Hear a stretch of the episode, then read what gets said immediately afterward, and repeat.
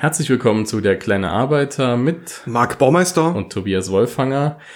Wir heißen es euch heute wieder eine Woche später willkommen, äh, haben ein paar Themen heute auf der Agenda, die wir für euch mit euch äh, besprechen möchten. Äh, Themen, die jetzt nochmal aufkommen, Marc. Äh, und ich würde sagen, wir, wir haben ja ein paar. Wir starten direkt mit dem ersten Thema. Und zwar ist das äh, das Thema Kurzarbeitergeld und der daraus folgende Progressionsvorbehalt. Hört sich ganz nett an, aber ist nicht so nett für Arbeitnehmerinnen und Arbeitnehmer, Marc. Nein, das Thema Progression, äh, das wird ja seit Jahren schon sehr kritisch diskutiert. Ähm, Progression bedeutet nichts anderes, als dass jedes Jahr die Einkommensteuer weiter steigt, weiter sich nach oben schraubt, der sogenannte Steuerbauch. Allerdings haben wir jetzt das Problem, da es durch äh, die Zahlung von Kurzarbeitergeld in diesem Jahr äh, Beschäftigte mit massiven Nachzahlungen äh, rechnen müssen im nächsten Jahr. Der Hintergrund ist, dass äh, das Kurzarbeitergeld auf das normale Gehalt angerechnet wird. An sich ist das Kurzarbeitergeld aber steuerfrei. So kann es aber unter Umständen zu Steuernachzahlungen kommen. Denn Kurzarbeitergeld äh, wirkt zwar genauso wie Arbeitslosengeld oder Elterngeld steuerfrei, aber es kommt auf den jeweiligen Steuersatz praktisch obendrauf, der dem Progressionsvorbehalt unterliegt. Das heißt, dein Einkommen wird künstlich hochgerechnet und es drohen dann schließlich Steuererhöhungen für dich. Wer in mehreren Monaten, wie zum Beispiel jetzt bei der Schließung äh, der gastgewerblichen Betriebe, ausschließlich Kurzarbeitergeld bezogen hat, also null Stunden gearbeitet hat und übrige Monate des Jahres dann wieder voll gearbeitet hat, der wird in der Regel eine Steuererstattung bekommen, weil der Betroffene über das Jahr gesehen einfach zu viel an Lohnsteuer schon wieder gezahlt hat. Aber eine Nachzahlung droht, wenn Beschäftigte nicht komplett in Kurzarbeit waren, also zum Beispiel nur einige Tage pro Woche normal gearbeitet haben und nur für die übrige Zeit Kurzarbeitergeld erhalten haben. Und das Fatale daran ist, dass Beschäftigte im Hotel- und Gaststättengewerbe nicht nur über viele Monate äh, vom Kurzarbeitergeld leben mussten, in Klammern, was ja auch von einem Einkommen berechnet wurde, was meistens unter Tarif ausgezahlt worden ist, Klammer zu. Ähm, das Problem ist, dass ja auch Trinkgelder weggefallen sind. Und viele Betriebe kommen jetzt auf uns zu, dass sie auch gar nicht in der Lage sind, in diesem Jahr tariflich vereinbarte Sonderzahlungen, also Weihnachtsgeld zu zahlen, was es auch trotz Corona geben würde oder halt auch die steuerfreie Corona-Hilfe, die wird im Gastgewerbe auch nicht bezahlt. Also dass wir uns eigentlich fragen, wie sollen die Beschäftigte gerade in diesen Niedriglohnbereichen überhaupt Rücklagen bilden, um im kommenden Jahr die Steuernachzahlung zu leisten. Es gibt im Internet äh, auch sehr, sehr gute Rechner dazu. Wir werden vielleicht mal ein oder zweimal verlinken zu dem Thema, ähm, wo man im Prinzip schon ausrechnen kann, welche böse Steuerüberraschung euch im nächsten Jahr erwartet. Ja, also vielleicht um das mal noch mal ein bisschen konkreter zu machen. Äh, also bereits ab 410 Euro im Jahr steuerfreien Lohnersatzleistungen muss man auch eine Steuererklärung machen. Also ist ja auch oft so, dass man gar keine Steuererklärung bisher machen musste und so. Das ist jetzt ab 410 Euro und die hat fast jeder, der in Kurzarbeit gegangen ist, hat die bekommen. Also da muss man ja wirklich ganz, ganz wenig verdienen, um das Geld zu bekommen als Lohnersatzleistung. Darunter fallen, du hast es schon gesagt, auch neben Kurzarbeitergeld, auch Insolvenzgeld, äh, Krankengeld auch, also auch wenn man Krankengeld bezieht, man muss gar nicht in Kurzarbeit sein, äh, auch das wird dann später angerechnet. Ist natürlich ein anderer Betrag, als wenn man monatelang in Kurzarbeit nachher ist. Und die haben äh, bei finanztipp.de, das machen wir dann auch in die Show Notes, könnt ihr euch da mal angucken, da ist das ganz gut erklärt, gibt so eine Rechnung. Wenn du normalerweise 30.000 Euro brutto im Jahr verdienst, es wurde jetzt auf 2020 gerechnet, ähm, und einfach mal 15.000 Euro Kurzarbeitergeld bekommst, da werden die 15.000 auf die eigentlichen 30.000 aufgerechnet und davon die Einkommenssteuer erhoben. Und so ist es dann in diesem Fall so, dass man äh, 1.600 Euro mehr Einkommenssteuer zahlen muss als vorher. So, und das ist natürlich eine, eine, eine hohe Summe, die dann, klar, wenn man normalerweise immer was rauskriegt, ist es vielleicht, gleicht sich sogar aus, das weiß man natürlich nicht aber man kann wirklich davon ausgehen, man muss was drauflegen. Und aus diesem Grund, der Marc hat es ja schon gesagt, äh, ist es einfach wichtig, dass Arbeitgeberinnen und Arbeitgeber auch wissen, hier muss was passieren. Ja, hier muss mal äh, einfach so ein bisschen die äh, ja, eine Corona-Prämie zum Beispiel, dass man sich das Geld mal auf die Seite legen kann. Es geht ja gar nicht mal darum, sich zu bereichern am Arbeitgeber, sondern es geht darum, die Verluste, die die Arbeitgeber nicht hatten, weil sie kostenfrei ihre Mitarbeiterinnen und Mitarbeiter freistellen konnten, quasi durch die Kurzarbeit, dass die einfach ein bisschen was dazu beitragen, dass ihr zu Hause äh, nicht so viele Steuern zahlen müsst. Letzten Endes ist es ja auch eine politische Forderung. Wir haben nächstes Jahr Bundestagswahl und ähm, einige Parteien, komischerweise jetzt auch die FDP, hat äh, gefordert, dass Beschäftigte hier an der Stelle entlastet werden und nächstes Jahr ausnahmsweise mal nicht die Steuern automatisch wie jedes Jahr steigen. Das heißt, der Progressionsvorbehalt ausgesetzt wird, damit genau das eben nicht passiert. Äh, ich bin gespannt, wie sich das verhält. Ich denke, die Einzelgewerkschaften, auch der DGB, wir haben das Thema auf jeden Fall auf dem Schirm. Union und SPD haben derzeit noch keiner Regelung zugestimmt. Ähm, derzeit sagt die Bundesregierung, wir wollen erstmal abwarten, wie sich das Problem auswirkt. Nur wer dann im nächsten Jahr einen Steuerbescheid bekommt und genau einen Monat Zeit hat, äh, eine Steuerlast äh, nachzuzahlen, äh, da bin ich mal gespannt, wie da die Politik Antworten finden will, wenn Beschäftigte einen Offenbarungseid leisten müssen, weil sie im Prinzip die Steuer nicht bezahlen können. Ja, also das ist ein sehr politisches Thema, das betrifft aber auch jeden Einzelnen, deswegen wollten wir es heute sehr prominent platzieren. Ja, und jetzt kommen wir zu einer Rubrik, die hatten wir schon länger nicht mal, nicht mehr, Marc, aber sie ist wieder aktuell geworden. ich mach mal den Einspieler.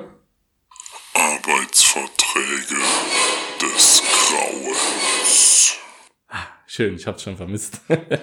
ich gar nicht. also ist ja nicht so, dass wir in der Zwischenzeit keine Arbeitsverträge des Grauens bekommen haben, aber ähm, man muss natürlich sagen, es ist wieder einer reingekommen, äh, Marc, erzähl einfach mal, was gibt's da so? Man muss ja immer überlegen, ob man den Betrieb am Namen nennt oder ob man es nicht nennt. Allein jetzt hier in unserem Podcast, weil da kann es einen Schreibfehler geben, dann verwechsel ich den Betrieb und äh, stell vielleicht jemanden an den Pranger. Aber hier, ich denke, können wir es ganz offen sagen, das ist die Konrad GmbH ähm, am Mühlenwald 5 in Neunkirchen, die auch einige äh, Restaurant, äh, Restaurants, einige ähm, Bistros betreibt, nämlich die Deutsche Bistros, also rein im Saarland beschränkt. In der Vergangenheit gab es dort schon mal Ärger in Bexbach in einem Betrieb wegen unerlaubter Videoüberwachung. Das heißt, da konnte der Chef mit seinem iPad sich an die Theke setzen und gucken, was seine Verkäuferinnen und Verkäufer machen, wie schnell sie arbeiten. Da gab es auch richtig Ärger. Und ich meine, dieser Arbeitgeber wirbt ja im Prinzip damit, dass er solche Arbeitsverträge rausgibt. Ein ehemaliges Mitglied oder ein Mitglied einer Einzelgewerkschaft, in dem Fall der NGG, hat äh, dort gearbeitet als Gesamtfilialleiter.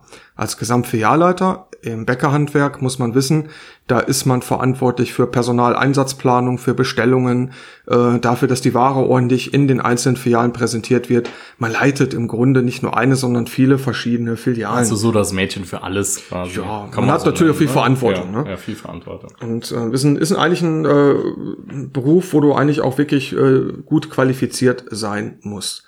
Ja, und ähm, dieser Arbeitgeber ist besonders kreativ. Der hat ähm, halt dem Mitarbeiter einen Arbeitsvertrag untergejubelt, der es deswegen bei uns in die Rubrik Arbeitsverträge des Grauens geschafft hat, weil hier die tägliche Höchstarbeitszeit nicht eingehalten wird. Also definitiv mehr als 10 Stunden. Wir haben hier 48 Stunden pro Woche, aber darüber hinaus äh, gibt es noch bis zu 30 Gratisstunden, die der Arbeitnehmer in dem Fall leisten muss. Warum Gratisstunden? Der Arbeitgeber sagt, äh, dass mit dem im Übrigen gar nicht so hohen Gehalt ähm, jede Form der Mehrarbeit, also bis zu 30 Stunden schon abgegolten sind. Und darüber hinaus bekommt derjenige für jede Arbeitsstunde 8,84 Euro pro Stunde. Also unterhalb des gesetzlichen Mindestlohns. Man muss aber zugutehalten, als der Vertrag abgeschlossen ist, waren es noch 884. Ja. Ist drei Jahre, fast drei Jahre alt der Vertrag. Ja, okay. Aber sowas kommt nicht aus der Mode, weil das steht immer wieder drin in den Arbeitsverträgen, dass äh, die Mitarbeiter gratis mehr Arbeit leisten müssen. Es kann mal vorkommen, dass bei einem hohen Gehalt einige Stunden abgegolten sind, aber grundsätzlich hat ein Arbeitnehmer, eine Arbeitnehmerin das Recht zu erfahren, wie viel Stunden ich konkret für welchen Lohn arbeiten muss.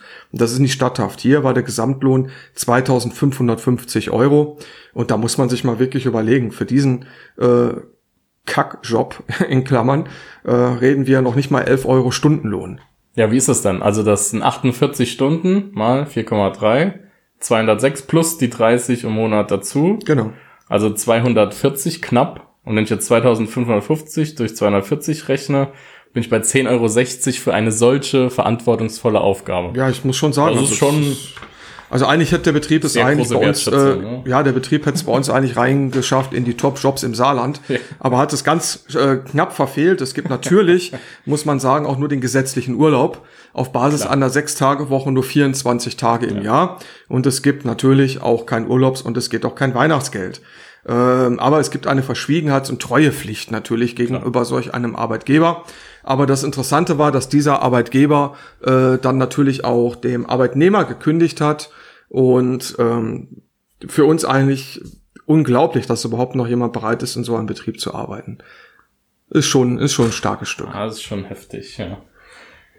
Muss man sich einfach mal nochmal auf der Zunge zergehen lassen. Hier geht's ja wirklich auch um wirklich Riesenprobleme, äh, vor die man dann gestellt wird. Ja. Naja, gut, das war unsere tolle Rubrik Arbeitsverträge des Grauens. Äh, wir wissen leider, es kommen immer wieder solche Arbeitsverträge mit rein. Sind wir mal gespannt, was der nächste ist, den ja, wir ich glaube, wir haben das schon was. Thema Leiharbeit. Ja, ja. Muss man oh, überlegen, ja, ob das, wir da was da mal rausgeben. Mal, ist ja auch interessant, ja. Das kann man sich mal Und überlegen. Equal Pay. Ja.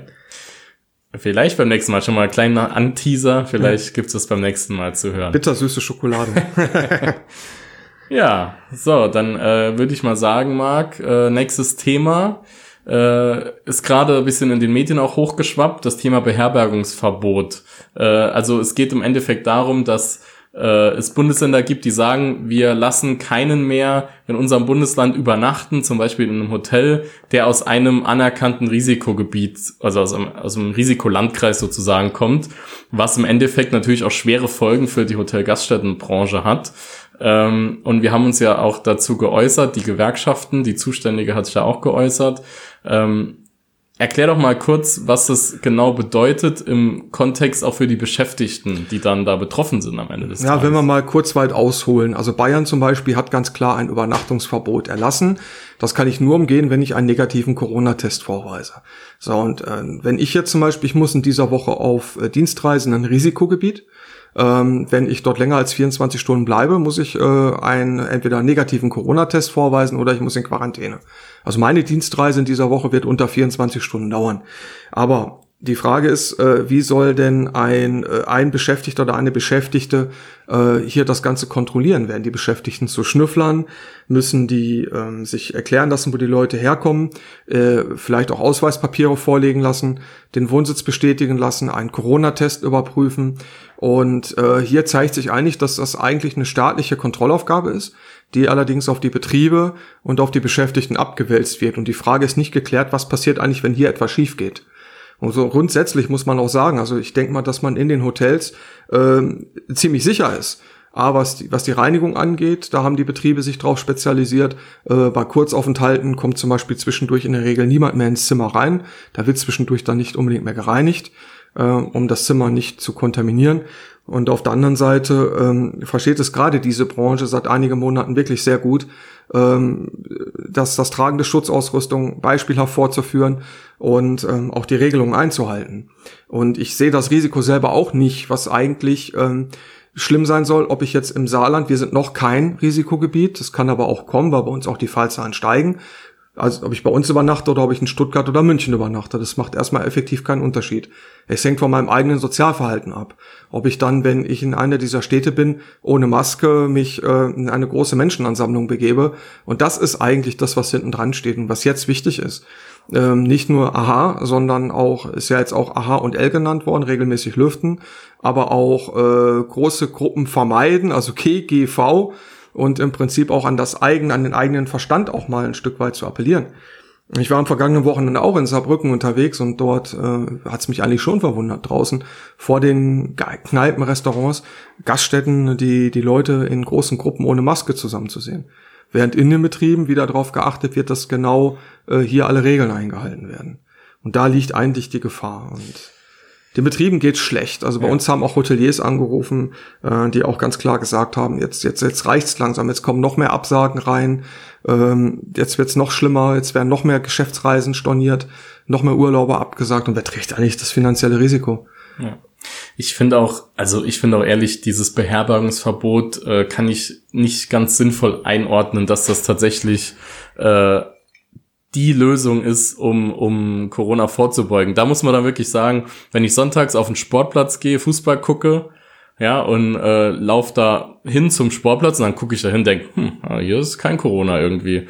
Anscheinend äh, meidet das Virus äh, Sportplätze und meidet auch äh, Außenbereiche von Gastronomien zum Beispiel, aber ist natürlich in jedem Hotelzimmer offenbar da. Das ist natürlich alles ein bisschen schwierig für, für manche zu verstehen. Ähm, und ich glaube, da, da muss man auch noch mal diese klaren, äh, ich glaube, das ist die Forderung, die auch im Raum steht, klare Regelungen, klare Informationen aus der Politik nochmal reinkommen. Was bedeutet denn das jetzt genau? Warum ist jetzt ein Beherbergungsverbot so relevant? An wohl, also wurde ja so genannt und so gesagt, da muss es ja eine bestimmte Relevanz haben. Die sehe ich aber aktuell nicht oder nicht ordentlich kommuniziert. Klare Verantwortlichkeiten brauche ich. Verantwortlichkeiten, ja, klar. Ja, und wer kontrolliert es auch? Klar, also das ja. kommt dann im zweiten Schritt, aber ist das dann tatsächlich der richtige Weg? Ja. Will man damit nicht wahrscheinlich erstmal die Leute in ihren eigenen Landkreisen und zu Hause halten, damit die auch nicht in Deutschland groß rumreisen? Das ist wahrscheinlich ein Gedanke dahinter. Aber das wird auch nicht so kommuniziert derzeit. Ja, und das ist eigentlich ja, dass man äh, in diesem Jahr, ich habe auch gerade Urlaub hier in Deutschland gemacht, eine ja. Woche, und ich war froh. Ich habe dadurch auch die heimische Wirtschaft unterstützt äh, ökologisch, weil ich mit dem Elektroauto rumgefahren bin, auch äh, keinen hohen CO2-Abdruck dann hinterlassen, mit Ökostrom getankt im Übrigen. Also von daher denke ich mal, alles richtig gemacht und genau dieses Verhalten stellt sich jetzt wieder in Frage. Ja. Ne? Und äh, was, was, selbst wenn wir hier in einem Risikogebiet leben, ähm, ich selber halte mich an die Regeln und äh, schütze mich so gut es geht und äh, meide auch Menschenansammlungen. Warum soll ich dann nicht nach Bayern fahren dürfen? Beziehungsweise, wo soll ich auf der Schnelle dann immer ein positives, äh, hoffentlich negatives, Entschuldigung, Testergebnis kriegen? Und äh, klar, für Dienstreisen, äh, wenn ich dann eine Anweisung kriege, wie jetzt in unserem Fall, ich muss Ende der Woche nach Stuttgart, ähm, wie würde ich so schnell einen Test organisieren können? Ähm, und das ist eine Rennerei, zum Arzt gehen, zum Test gehen, auf das Ergebnis warten. Ähm, ich glaube, hier wird überreagiert und mein Eindruck ist einfach, in dieser Branche kann man es machen momentan. Mhm. Und irgendwo müssen wir aufpassen, dass wir nicht alles, was wir hier an Verboten machen, ausgerechnet im Hotel- und Gaststättengewerbe, im Beherbergungsgewerbe äh, durchführen. Mhm. Ja. Also es wird uns noch äh, verfolgen äh, und, und begleiten das Thema. Bleiben wir auch dran, werden wir bei neuen Entwicklungen natürlich drüber informieren. Und natürlich macht uns auch die generelle Lage Sorge. Ja, und äh, Marc, in genau diese Zeit fällt äh, die Tarifverhandlung im öffentlichen Dienst. Äh, ich glaube, es, es, ist, es betrifft so viel hunderttausende Beschäftigte, dass wir als Arbeitnehmerinnen-Podcast äh, da nicht dran vorbeikommen, darüber zu reden. Das ist auch wichtig, glaube ich ähm, weil wir wollen natürlich auch dafür werben, äh, dass dieser Streik notwendig ist, wenn die Arbeitgeberinnen Arbeitgeber 0,5 Prozent äh, anbieten. Ja, und, und die ist teuer, es verteuert sich ja trotzdem alles. Und Anfang des Jahres waren noch alle die Helden der Krise und jetzt auf einmal schlägt man drauf, weil keine Ahnung, die Busfahrer streiken oder wer auch immer oder auch die das Pflegepersonal streikt oder in der Kita, die ja. Müllwerker in den Kitas es, äh, auch in der Verwaltung, wir haben auch schon mal drüber geredet, wie viel die Verwaltung auch geleistet hat. Die kriegen freitags, jetzt mal die Stadt-Gemeindeverwaltung, die kriegen freitags abends, manchmal sogar erst samstags die neue Verordnung vom Land hingeknallt und müssen die ab montags umsetzen. Ja, wer macht das denn? Das muss man auch sonntags dann äh, vorbereiten und machen. Und ich glaube, wir wollten das heute nochmal sagen, äh, Solidarität mit den Streikenden bleibt stark. Äh, lasst euch nicht verunsichern. Ich finde es auch schade, dass die Arbeitgeberseite äh, da jetzt so stunk macht, ihr könnt doch jetzt in dieser Zeit nicht streiken. Ja, wann denn dann? Ja, wann denn dann? Genau. Weil letzten Endes muss man doch mal sagen, es kann doch nicht sein, dass wir hier, ähm, wir hatten es beim letzten Mal schon gesagt, zum Klatschen auf den Balkon gehen. Aber wenn es dann ernst wird, den Beschäftigten eine angemessene Entgeltung vorenthalten. Klar, natürlich das Argument, dass die öffentlichen Kassen leer sind, angespannt sind, muss man darüber diskutieren. Ist zum Teil auch ja tatsächlich so. Aber auf der anderen Seite generiere ich ja Kaufkraft die ich gerade jetzt auch brauchen kann, um die Wirtschaft wieder anzukurbeln. Genau. Und wenn nicht jetzt, wann ist denn dann die Zeit gekommen, äh, um eine ganz normale Tarifauseinandersetzung äh, zu führen? Und man muss sich auch die Frage stellen, ob man äh, sich durch Corona tarifpolitisch alles diktieren lässt. Es gibt viele, viele Branchen, die ähm, derzeit gute Umsätze machen, teilweise mehr Umsätze machen, weil sich das Einkaufsverhalten der Menschen geändert hat. Ich erinnere zum Beispiel an Bäckereien, denen es in der Regel gut geht, oder Betriebe, die Tiefkühlkost herstellen. Und da ist für mich einfach nicht mehr ganz verständlich, ähm, warum dann jetzt Tarifverhandlungen und Warnstreiks, ach, so ein böses Wort sind, man sie nicht durchführen soll. Da kann man nur sagen, wäre den Anfängen, weil ähm, das Streikrecht ist schneller ähm, eingeschränkt, als uns lieb ist. Und Corona scheint hier ähm, ganz gutes Etikett dafür zu sein. Hm. Daher Solidarität mit euch, liebe Streikende. Ja. Äh, bleibt stark, wir stehen hinter euch. Ja, und dann noch ein letztes Thema für heute. Äh, das hängt auch ein bisschen damit zusammen. Das hängt eigentlich mit allem irgendwo zusammen. Wir haben letzten Mal ja länger drüber geredet, dass äh, auch Beschäftigte unter Druck gesetzt werden von ihren Arbeitgeberinnen, Arbeitgebern, sich zu organisieren, für ihre Rechte einzustehen. Und ein Problem sehen wir auch für Beschäftigte. Das ist vielleicht sogar vergleichbar schlimm derzeit, äh, wenn man sieht, wie oft es tätliche Angriffe auf Menschen gibt, die einfach nur ihren verdammten Job machen, kann man eigentlich so sagen. Ne? Also ähm, wer es mitbekommen hat, in, in Andernach, äh, in, in Rheinland-Pfalz gab es äh, letzte Woche einen Angriff auf Polizeibeamte, die einfach nur einen Streit schlichten wollten vor einer Kneipe und dann wurde ein Vater, Familienvater, Polizist wurde äh, per Kopftritt äh, ins Krankenhaus getreten, äh, wo man sich einfach nur fragen muss, Leute, was ist eigentlich los mit euch? Oder Rettungssanitäter werden angespuckt, Busfahrerinnen werden angespuckt, weil man die Maske nicht anhat. Ja, also ich finde das so erbärmlich, ehrlich gesagt. Und äh, dass diese Verrohung der Gesellschaft macht mir schon ein bisschen Sorgen, Marc. Eine Freundin von mir ist Notärztin und sie berichtet mir auch ständig davon, dass es gewisse Viertel gibt, auch in unterhalb unserer Stadt in Saarbrücken, äh, in der sie in der Regel nicht mehr ohne Polizeischutz rausgehen kann, weil einfach das Rettungspersonal Angst hat, angegriffen zu werden, bedroht zu werden. Und in letzter Woche ist es ja auch bei uns in Saarbrücken passiert. Da gab es Streit auf einer Party und ähm, da sind Polizisten und Rettungsdienst äh, alle attackiert worden. Eine Polizistin krankenhausreif geschlagen. Genau. Und äh, da frage ich mich ganz ehrlich, diese Berufe, die für den Menschen, am Menschen arbeiten, die haben Respekt verdient. Das sind auch nur Menschen wie du und ich. Und ob ich jetzt eine Uniform trage oder nicht, das ähm, schränkt meine Menschenrechte absolut nicht ein. Und früher galt der Spruch, die Polizei dann Freund und Helfer. Das muss man ganz ehrlich sagen, der Spruch ist aktueller denn je. Ja. Weil wenn ich nichts gemacht habe, warum soll ich dann Angst vor der Polizei haben? Im Gegenteil. Genau. Also ich habe bisher immer nur hilfsbereite Polizistinnen und Polizisten erlebt. Und ähm, letzten Endes kann es einfach nicht sein, dass ich, äh, wenn ich einen dieser Berufe im öffentlichen Bereich ausführe, meine Menschenwürde an den Nagel hängen muss. Und das trifft auch für das Personal in den Zügen zu, die die Fahrkarten kontrollieren. Genau. Wenn man, ich fahre auch gerade derzeit viel Bahn und äh, wenn man sieht, äh, wie, wie teilweise, wie abfällig die Leute auch behandelt werden, als ob sie billige Kartenabreißer wären. Und da muss sich einfach einiges ändern. Ich habe das Gefühl, dass dieses Verhalten letzten Endes ein Ventil in unserer Gesellschaft darstellt. Das sehen wir selber bei den Gewerkschaften ja auch einfach. Dass sich auch der Ton von manchen Beschäftigten gegenüber äh, uns hier als Angestellten bei den Gewerkschaften geändert hat, wenn man nicht sofort seinen Willen bekommt oder auch die Arbeitgeber ähm, teilweise eine Brutalität in der Sprache an den Tag legen. Auch in den sozialen Netzwerken. Ne, da gibt's auch Arbeitgeber, die jetzt zum Beispiel während der Corona-Demos äh, darum gelaufen sind und als Arbeitgeber hier alles anzweifeln, was da Maßnahmen getroffen worden ist. Und man, man sollte einfach mal so in sich gehen und vielleicht mal tief durchatmen und einfach mal überlegen, was ich erwarte, wie mir umgegangen wird, so sollte ich mich genauso auch.